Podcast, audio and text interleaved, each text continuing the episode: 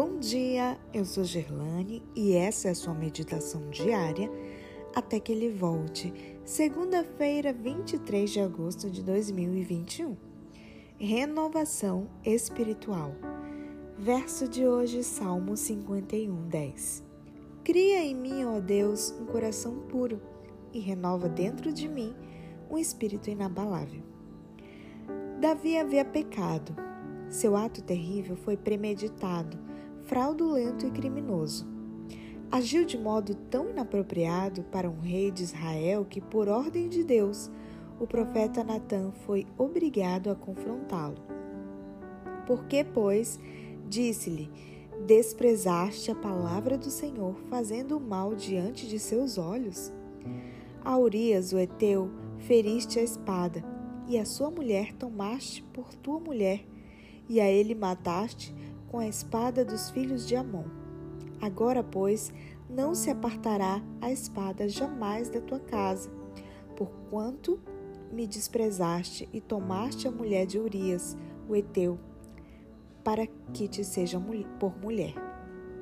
E Davi, homem de guerra, de espírito forte e mão poderosa, que sabia responder à agressão sem covardia, humilhou-se diante do profeta que Deus enviara para restaurá-lo.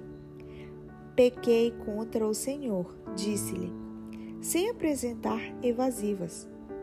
Também o Senhor te perdoou o teu pecado. Respondeu-lhe Natã: Não morrerás.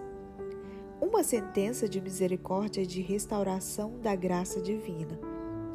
Esse foi um ato salvador do poder de Deus. Quão grande é a bondade do Senhor!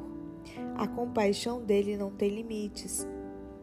Está sempre perto do coração contrito. Nunca deixa de perdoar quem se humilha. E Davi humildemente buscou a graça de Deus e ela foi concedida sem medida. Confessei-te o meu pecado, disse Davi, depois da tristeza de sua transgressão. E a minha maldade não encobri. Dizia eu: Confessarei ao Senhor as minhas transgressões, e tu perdoaste a maldade do meu pecado. Davi escreveu o Salmo 51 com uma forma de verdadeiro arrependimento. E além de confessar de novo, pediu novamente que fosse purificado de sua maldade. Mas o que pedia não era uma limpeza superficial. Clamava por um novo coração e por um novo espírito reto suplicou que fosse mantido junto a Deus.